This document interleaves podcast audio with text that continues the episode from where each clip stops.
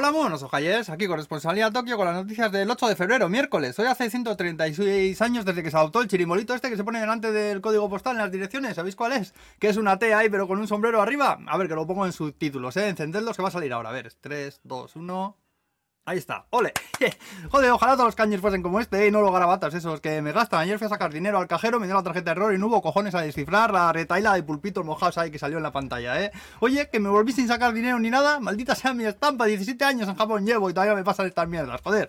Bueno, vamos al lío. Como era de esperar, ayer el gobierno hizo declaraciones exigiendo a Rusia la ocupación ilegal de las islas del norte, ¿eh? Pero yo me estaría calladete por lo menos, ¿eh? Hasta que le vuelva el wifi a la puta cabeza al Putin, ¿eh? No voy a ser que nos caiga encima nosotros una hostia también. También muchas aerolíneas japonesas han anunciado ya que no será obligatorio llevar mascarilla dentro de los aviones a partir de mayo, ¿eh? Por cierto, Mitsubishi, que llevaba no sé cuántos años intentando crear un prototipo de avión de pasajeros, eh, que, sería japonés, pues anunció el otro día que abandonaba el proyecto, que no hay manera. Decía que no vuela, que no vuela, coño, algo así, dijo el señor Mitsubishi, ¿eh? Luego también hay debate sobre los uniformes de los estudiantes, porque resulta que hace un frío de cojones, y bueno, que hay escuelas que siguen obligando a las chicas a ir con las faldas estas, o el otro día que salió un instituto que por lo visto, pues que no dejaba a los chavales llevar abrigos encima del uniforme, y los chavales iban pelados de frío por la calle, ¿eh? indagando un poco más en la movida, ahí está mi cría dando, dando gritos, parece que algunos llevaban las chamarras puestas, pero se las quitaban cuando estaban cerca del instituto para que no lo viesen los profesores. Y bueno, le, luego le fueron a preguntar al director y dijo que esa norma estaba puesta ahí desde hacía muchos años. ¿eh? Y la verdad es que no se sabe la razón y que ya se revisará si eso a partir del curso que viene. A partir del curso que, viene, ¿no sabes? No vayamos a quitar una norma de estas estúpidas en el mismo segundo de darnos cuenta. No vaya a ser que explote el universo o algo, madre mía.